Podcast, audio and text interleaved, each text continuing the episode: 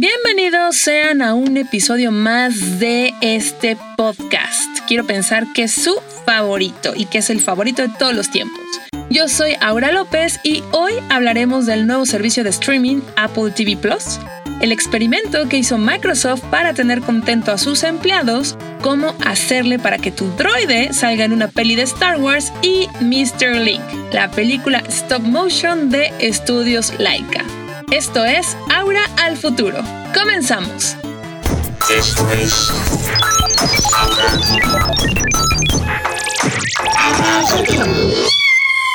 Aura al futuro.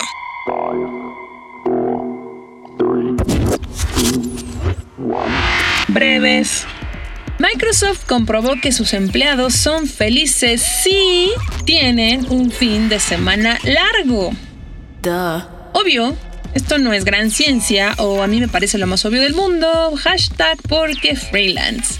Sin embargo, me parece un paso gigantesco el que una compañía de este tamaño haya experimentado, al menos en Japón, cómo reaccionan sus empleados al trabajar de lunes a jueves y descansar de viernes a domingo. La respuesta fue extraordinaria. Se registró un aumento de productividad del 40%. Perdón, señor, estamos algo cansados. Fue un gran esfuerzo poner en línea el reactor. ¿Cansados, eh? Lo que necesitan es... ¡Hamacas! Se ahorró el 23% en electricidad y se imprimieron menos de la mitad de las páginas que se usan al día. Además, 92% de los empleados apoyó esta propuesta y... Oigan, no, esperen, esperen, esperen, esperen, esperen. 92% de los empleados, ¿por qué no fue el 100%? Digo, nunca falta el ñoño que seguro dice, yo sí quiero ir a trabajar un día más aunque me paguen ese puente largo. O más bien no le gusta su casa, o peor aún, ¿qué tal que es un forever alone? Ya, perdón, perdón, perdón, ya sé, ya se ando aquí haciendo juicios de valor y juzgando a la gente, pero ¿por qué no el 100% de los empleados? Pero bueno, lo que sí es que es un hecho y seguro los que trabajan lo saben, pues es que la tecnología nos ha abierto miles de puertas para estar conectados, pero también, al menos laboralmente, sí ha logrado que uno sea más dependiente y que estés conectado 24/7, incluso en las vacaciones, resolviendo cosas de chamba, lo cual está muy mal. Así que gran iniciativa la de Microsoft y ahora que la hagan en México. Y bueno, obviamente que otras empresas se pongan las pilas. ¿O ustedes qué opinan? Amigos Godines, ¿les gustaría tener un esquema similar? Ahora, nada más acá entre nos, dejen y les digo que la vida de freelance tampoco es la más bonita del universo, porque no tienes una quincena, no tienes una mesada y básicamente tienes que ser súper organizado y disciplinado y estar buscando la chuleta todo el tiempo. Así que, pues sí, unas por otras.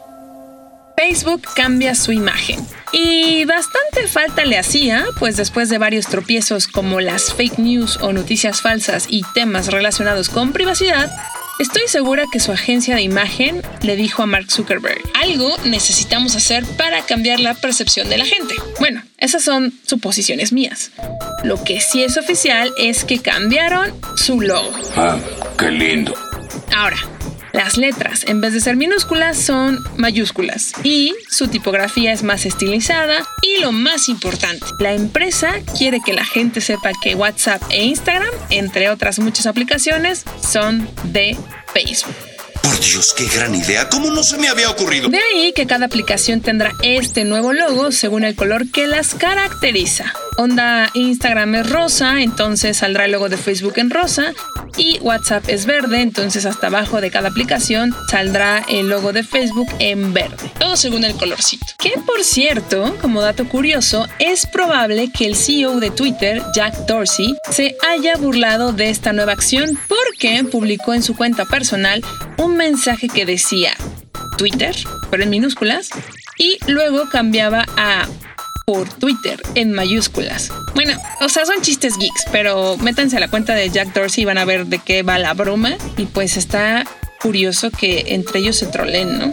Lo que es un hecho es que el CEO de Twitter, Jack Dorsey, y el CEO de Facebook, Mark Zuckerberg, pues han de tener larga historia de amor y odio, pues cuando salieron las redes sociales por ahí del 2006, Facebook se pirateó varias funciones de Twitter y con el paso de los años de otras plataformas. Pero eso sí, estrena nuevo logo, así que yo creo que han madurado y que están tratando de cambiar la ruta y obviamente quieren ser una mejor empresa con mejores valores. El arte de Van Gogh llega de forma interactiva a México. Van Gogh Alive es el nombre de la exposición interactiva que llegará a la Ciudad de México el 20 de febrero del 2020. Sí, ya se acabó el año. Y digo exposición interactiva porque tendrá 3.000 imágenes de las obras del pintor en alta definición que serán reflejadas en el piso, las paredes y el techo. Todo esto con un repertorio sonoro hecho especialmente para la exhibición. Van Gogh created approximately 2100 pieces of art. Así como una situación curiosa que va a ser un apartado dedicado al sentido del olfato. Esto está rarísimo, pero va a haber una sección con fragancias que intentarán recrear el ambiente en el que supuestamente pintó Van Gogh sus obras. We have to wonder whether his fragile mental state impeded his judgment at this time. Así que si tienen ganas de ver piezas clásicas como La Noche Estrellada y Los Girasoles, vayan apartando sus boletos que estarán en preventa hasta el 12 de noviembre y la exposición que arranca el próximo año me parece que hasta ahorita tiene una duración de dos meses. Y acá entre nos, como que uno dice, ay, no manches, falta un chorro para abril y entonces voy a poder ir y bla, bla, bla, pero el tiempo pasa volando. Ya ven, ya estamos en diciembre. Es más, tan válido es decir ahorita, ¿cómo van sus propósitos de Año Nuevo? Eso lo vamos a retomar. Ya está en México Apple TV Plus. Una nueva oferta de contenidos llega al mercado mexicano porque Netflix, Amazon Prime, Claro Video, Paramount Plus, HBO Go, YouTube Premium, Total Play, Axtel TV, Cinepolis Click y próximamente Disney Plus no son suficientes. ¡Cállese y tome mi dinero! No. Así que tenemos nuevo competidor. Estoy hablando de Apple TV Plus, el servicio que ha estado cocinando Apple desde hace varios años y que por fin vio la luz en varios países a finales del 2019. ¿Cuál es la gran diferencia en comparación a otras opciones? Sigue teniendo todos los horrendos estereotipos de antes. Pero el sombrero es nuevo. Básicamente que todos sus contenidos son producciones originales con grandes celebridades como Jennifer Aniston, Oprah Winfrey, Steve Carell, Reese Witherspoon y Jason Momoa, el que le hacía de Carl, se llamaba Carl Dragon en Game of Thrones.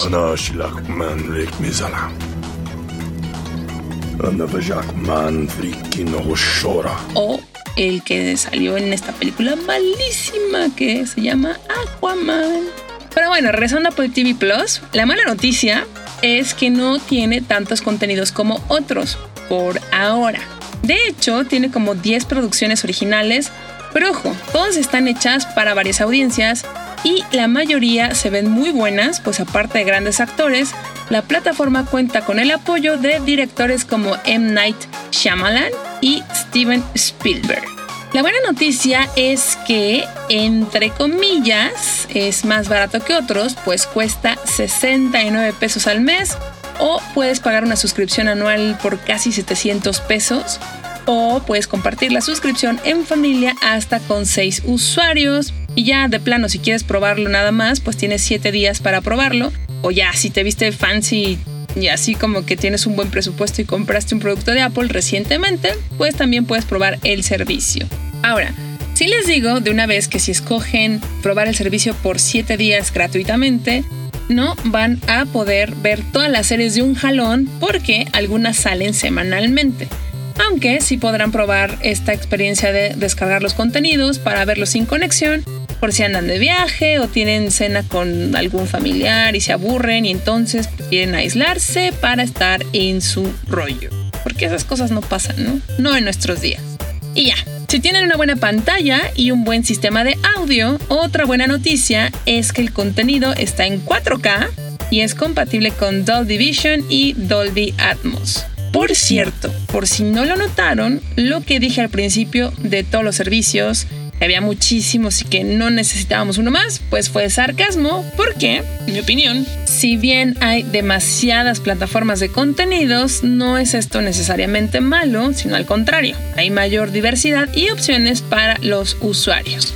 Lo malo es que al menos yo, pues no tengo cerebro para ver todo el contenido que quiero ver, no tengo el tiempo necesario y tampoco el presupuesto porque ya estoy pagando muchas cosas, pero la neta sí se me antojan ver varias series de Apple TV Plus, así que ay, bueno, lo bueno es que puedes prestar, compartir, compartir el servicio con seis familiares, entonces a ver si la compra mi cuñado.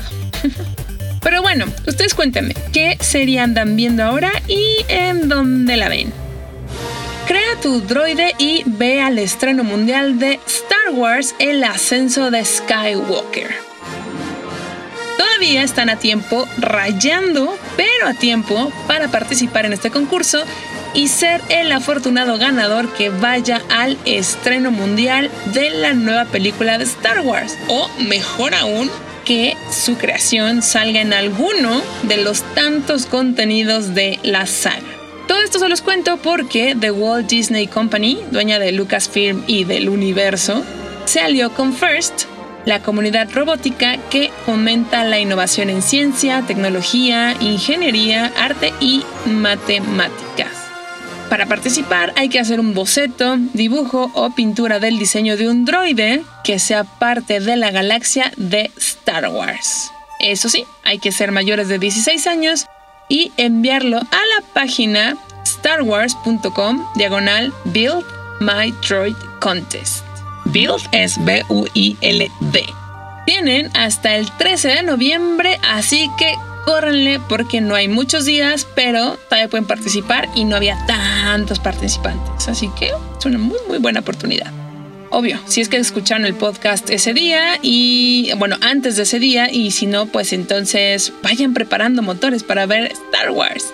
Les repito la página a los interesados, entren a buildmydroidcontest.com y voy a poner esta liga en mi cuenta de Twitter, arroba aura-bajo, por si les es más fácil verlo. Les juro que pronto va a estar la página.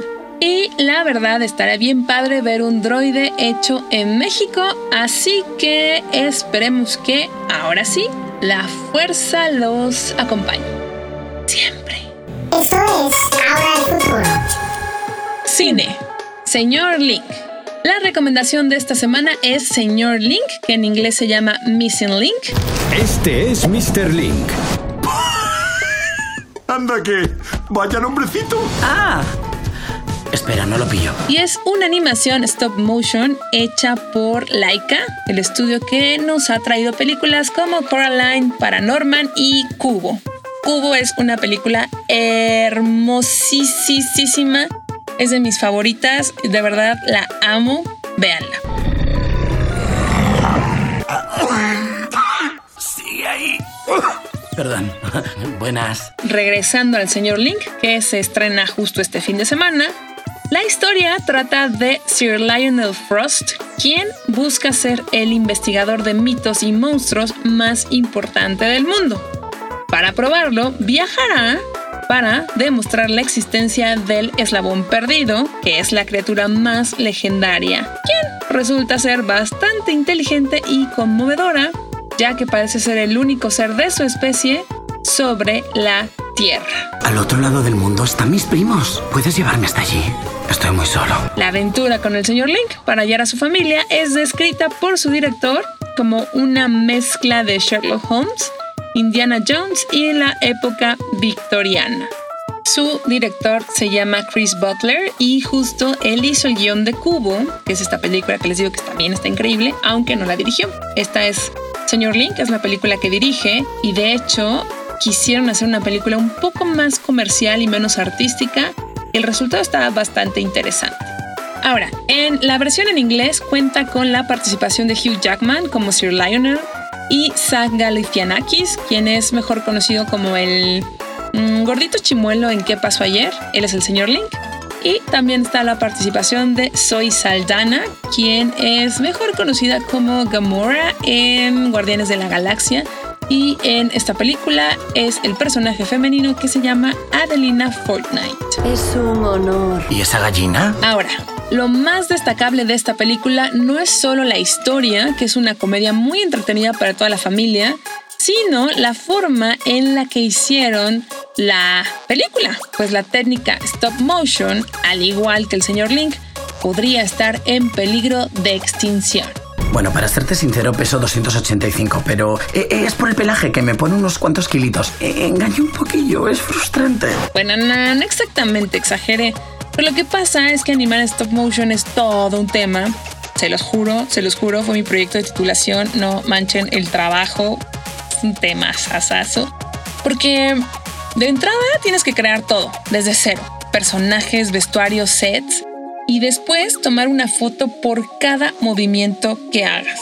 Por ejemplo, si un personaje abre los ojos, tienes que tomar la foto del personaje con los ojos cerrados. Y luego le mueves tantito los ojos, ponle, se los pones entreabiertos y entonces foto de ojos entreabiertos. Y luego la foto de los ojos abiertos para lograr tener un cuadro y si ese ojo, si esos ojos tienen pestañas, o está llorando, pues imagínense todo lo que hay que hacer. De ahí que esta técnica era conocida por usar materiales moldeables como la plastilina o la resina y todo esto hecho a mano. Algo que en estos días pues se ha visto reemplazado por software e impresoras 3D.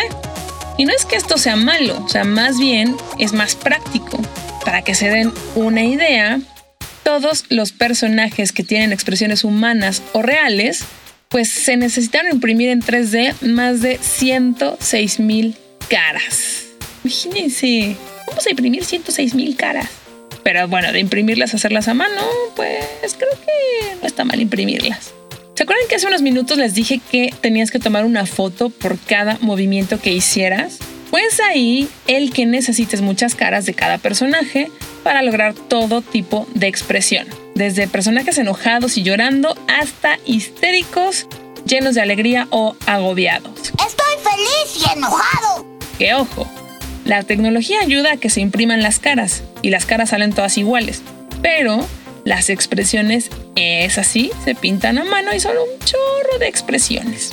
Y la neta, la gente que se dedica a hacer animaciones necesita dos características básicas, paciencia y perseverancia. De veras, lo digo por experiencia. Y vean dónde estoy. Estoy en otro lugar en el que jamás pensé que iba a estar, que no me quejo, me va bastante bien y soy muy contenta. Pero bueno, algún día les contaré ese trauma y esa historia. Mientras les cuento algunos datos curiosos para que valoren más la película cuando la vean y no piensen que todo se hizo con efectos especiales. De hecho, se necesitaron de muchas manos para que estos personajes cobraran vida. Y les voy a dar unos datos curiosos. La película tiene más de 100 sets. Se hicieron como unas 1486 tomas y cada día se imprimían tantos rostros que a la semana hacían 2000 rostros. Tenían una impresora que trabajaba todos los días 24 por 7 y pues eso fue lo que iba sacando cada día. 2000 rostros, muchísimo. Otro dato curioso es que sus efectos visuales pesan alrededor de un petabyte de almacenamiento. Un petabyte. Eso es un millón de gigabytes. Y bueno, fuera de los datos técnicos, es una película entretenida que vale la pena ver este fin de semana. Así que chequenla y me dicen qué tal. Lánzame fuera del pozo. Me da que pesas demasiado. Tonterías, venga, con todas tus fuerzas. Oh, no está claro de quién ha sido la culpa. Libro. La caída de Tenochtitlán. Ya sé, me van a decir, ¿qué onda, ahora? Esto no tiene nada que ver con tecnología, pero no importa, porque tiene que ver con México, con la cultura y con algo que está súper interesante, que es una novela gráfica sobre un tema mexicano hecho por un mexicano. Les platico. Se trata de La caída de Tenochtitlán, que está hecha por José Luis Pescador, un artista visual quien mezcla una rigurosa investigación histórica con unas ilustraciones excepcionales. Lo mejor de todo, es lo que les digo, es que se trata de un mexicano contando una historia nacional.